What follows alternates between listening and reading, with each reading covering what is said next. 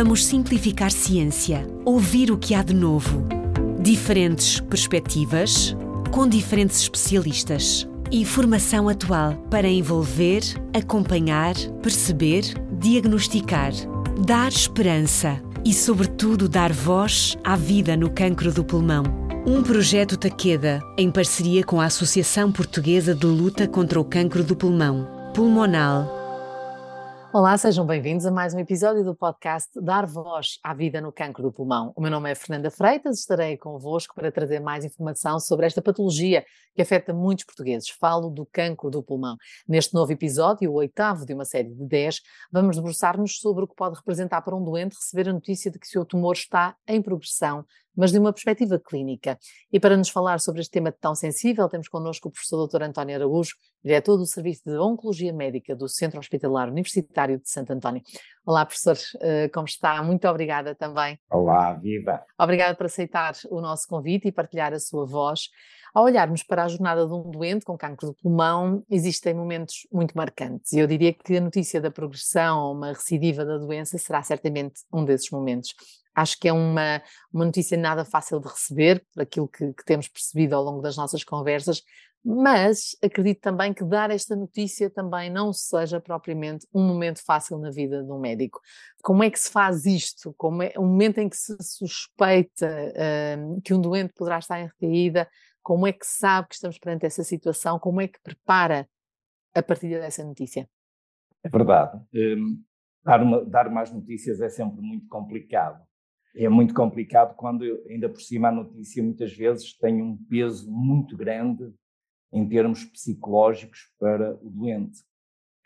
A pior notícia que se pode receber, realmente, é, é ter um cancro.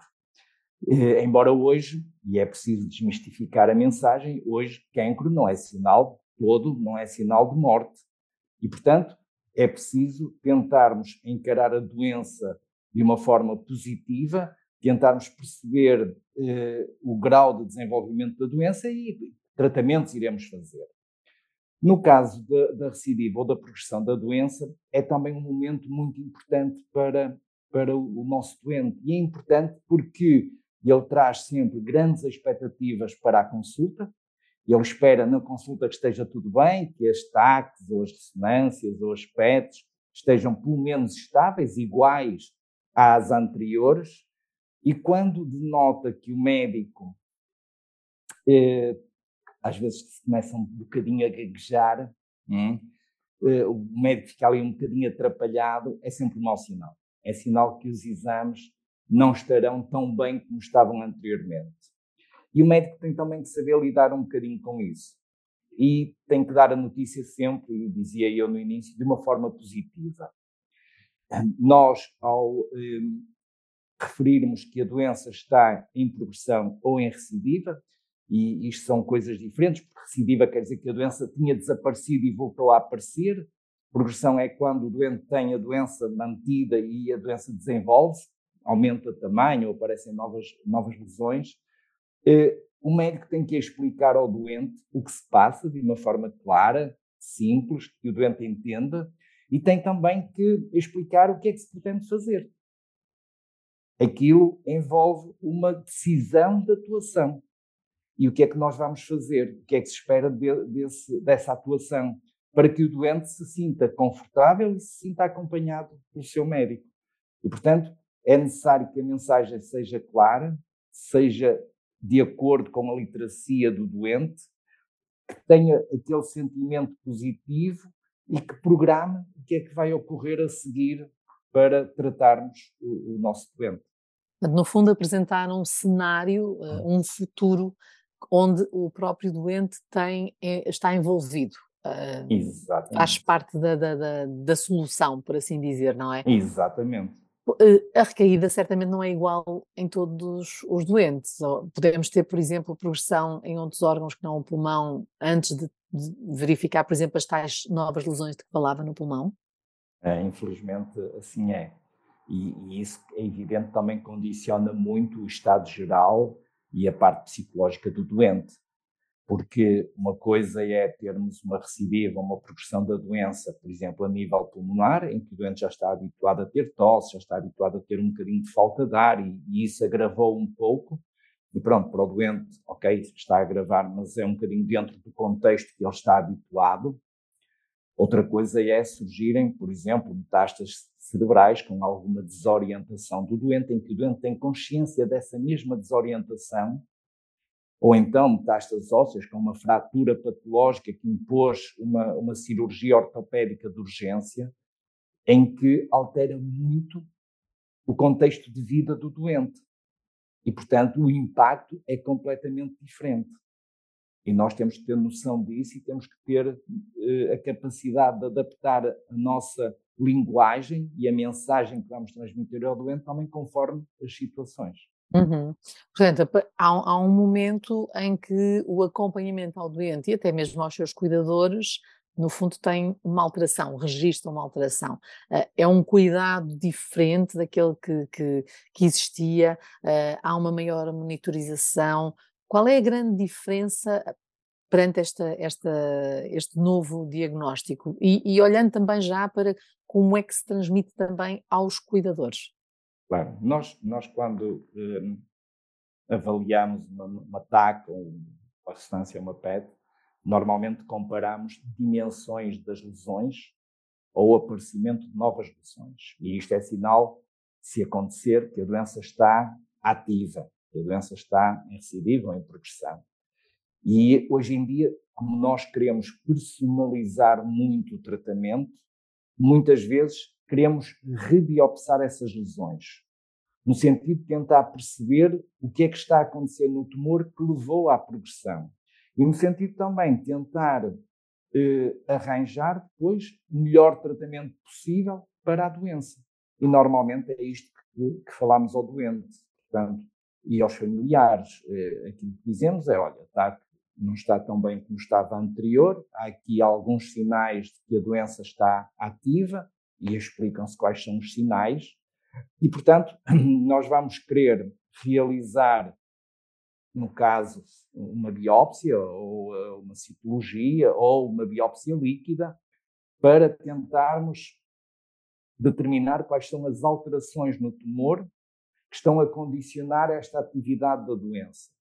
E para depois podermos encontrar os melhores tratamentos para o nosso doente. Há casos também, como é evidente, que não, não necessitamos de realizar biópsias.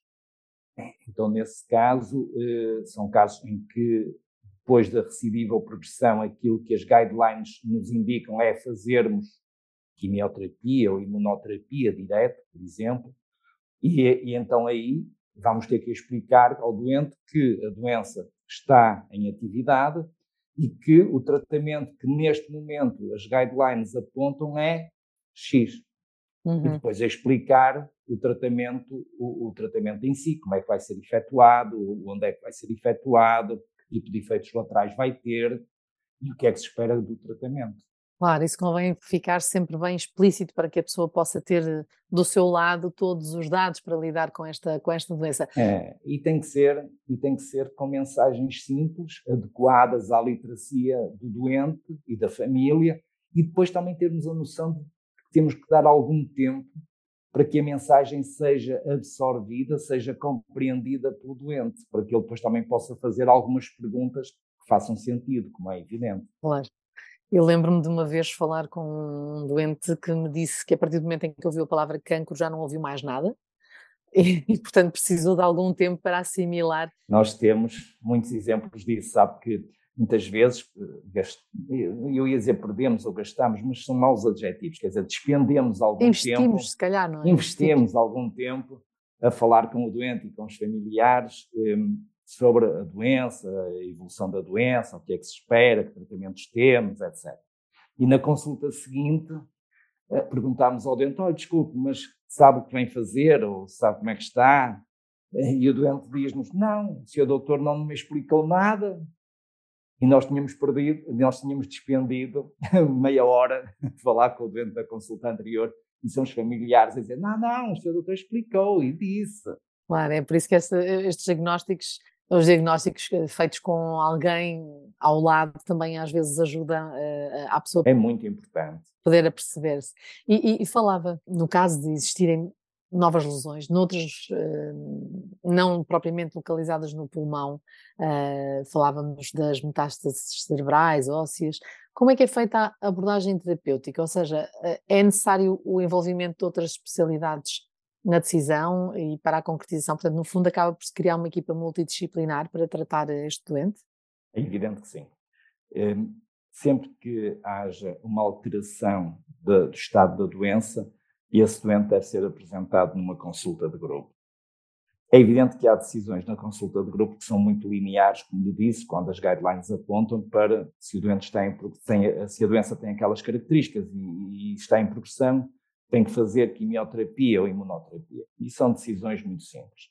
Mas depois, quando a doença está em progressão em outros locais do corpo, nós vamos precisar de saberes de outras pessoas. Imagina, eh, se progredir no sistema nervoso central, temos que ter a opinião da neurocirurgia, muitas vezes, e depois da radio-oncologia também, que são as pessoas que irão fazer os tratamentos imediatos.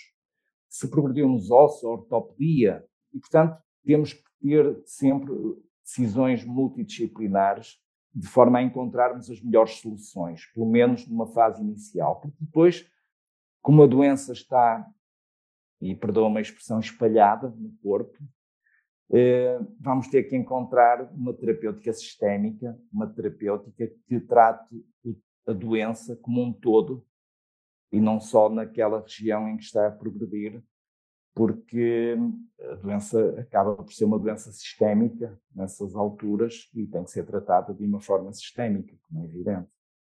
Eu acredito que nesta abordagem holística de que estamos a falar, o apoio uh, psico-oncológico é também fundamental e o facto de existirem associações como a Pulmonale que ajudam os doentes uh, a ultrapassar estas fases, os próprios cuidadores, sendo que este tipo de apoio dado entre pares tem efeito positivo? Eu acho que as organizações de doentes são fundamentais para dar apoio psicológico, eh, pela experiência de que são depositárias eh, e muitas vezes dar outros tipos de apoio.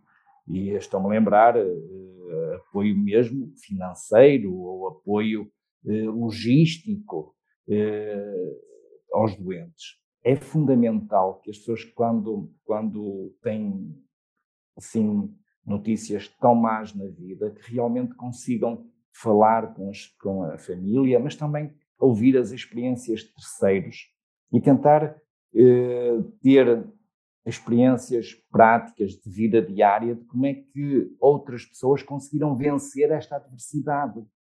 E isso faz com que as pessoas fiquem muito mais calmas, faz com que as pessoas consigam entender mais o que se passa com elas e consigam adaptar-se melhor à nova situação, sabendo que existe futuro, sabendo que existe esperança, sabendo que existe realmente eh, soluções para esta adversidade. E isso é fundamental e isso as associações de doentes têm um papel importantíssimo, importantíssimo no acompanhamento dos doentes e das famílias uh, destes, destes doentes. Uhum, uhum. É claro que é sempre difícil a última pergunta, porque eu gostava que partilhasse pelo menos uma história connosco e com os nossos ouvintes, porque acredito que estas partilhas, como está a dizer e muito bem, são fundamentais para quem nos está a ouvir e possa ter este diagnóstico uh, na família. Eu, eu, dou muitas vezes o exemplo de um doente que tenho, eh, na altura do diagnóstico, tinha 38 ou 39 anos, era professor de ginástica do ensino secundário. E a determinada altura começou a sentir falta de ar progressiva quando dava as aulas, quando fazia exercício, começou a sentir falta de ar progressiva. Foi ao médico, fez um raio-x, tinha umas alterações, faz um ataque e eh, com 39 anos tinha um cancro do pulmão com metástases a nível da pleura e do fígado. Na altura, nós não estamos a falar há mais de uma dúzia de anos atrás, não tínhamos ainda o conhecimento que temos hoje, e, portanto, esse rapaz fez quimioterapia e ficou com doença estável. E rapidamente a doença progrediu. E nós fizemos quimioterapia de segunda linha e a doença estabilizou, mas depois rapidamente progrediu também. E então este rapaz, que se o conhecimento da medicina não tivesse avançado, hoje já estaria morto, começou a fazer um medicamento e fez durante três anos. Três anos em que teve uma vida excelente, as lesões praticamente desapareceram, casou-se nesse entretanto e teve uma vida com muita qualidade de vida. Mas, ao fim de três anos, a doença voltou a progredir. E se o conhecimento não tivesse avançado, nesta altura, esse rapaz já teria falecido também. Mas o conhecimento avançou e nós arranjamos forma que ele fizesse um novo medicamento, mas com esse medicamento ele está há cerca de 10 anos com doença controlada. E isto é o exemplo de que os nossos doentes não podem, não devem perder o objetivo de vida. Manterem-se em boas condições físicas e psicológicas para que nós os consigamos tratar. Porque cada vez mais o conhecimento científico tem avançado a passos largos. E cada vez mais existem alternativas terapêuticas amigas, entre aspas, portanto, com poucos efeitos laterais dos nossos doentes, amigas dos nossos doentes, com poucos efeitos laterais, que concedem mais quantidade de vida e muito boa qualidade de vida, permitem aos nossos doentes fazer uma vida praticamente normal. E isto tem que estar na, na, na mente de todos os doentes com cancro de pulmão. Há que ter esperança, há que ter confiança nos profissionais de saúde há que ter confiança no, no, progresso da medicina, porque cada vez mais estamos a tornar esta doença uma doença crónica e com muito boa qualidade de vida para os nossos doentes. E, portanto, é forçoso que eles se empenhem, acreditem nos profissionais de saúde e que se consiga tratar o melhor possível, como é evidente. Acho que com essa mensagem, com tanta esperança, eh, é mesmo a melhor forma de terminarmos esta nossa conversa. Muito obrigada, professor doutor António Araújo. Foi um prazer estar consigo. Eh, obrigada pela participação no podcast Dar Voz à vida no cancro do pulmão. Foi de facto uma honra contar com esta enorme partilha de conhecimento e tantas experiências que são tão importantes para os doentes com esta doença e também uh, para todos os seus cuidadores. Quanto a nós, agradecemos por estar desse lado. No próximo episódio iremos dar voz ao Dr. Fernando Barato e ao Dr. Paulo Costa, que nos vão falar sobre a importância das equipas multidisciplinares nas decisões e também o acompanhamento do doente com cancro do pulmão. Continua a acompanhar-nos através das plataformas Spotify, Google Podcast ou ainda no site da Pulmonale em www.pulmonale.pt. Vamos simplificar ciência, ouvir o que há de novo. Diferentes perspectivas com diferentes especialistas. Informação atual para envolver, acompanhar, perceber, diagnosticar, dar esperança e, sobretudo, dar voz à vida no cancro do pulmão. Um projeto Taqueda, em parceria com a Associação Portuguesa de Luta contra o Cancro do Pulmão, Pulmonal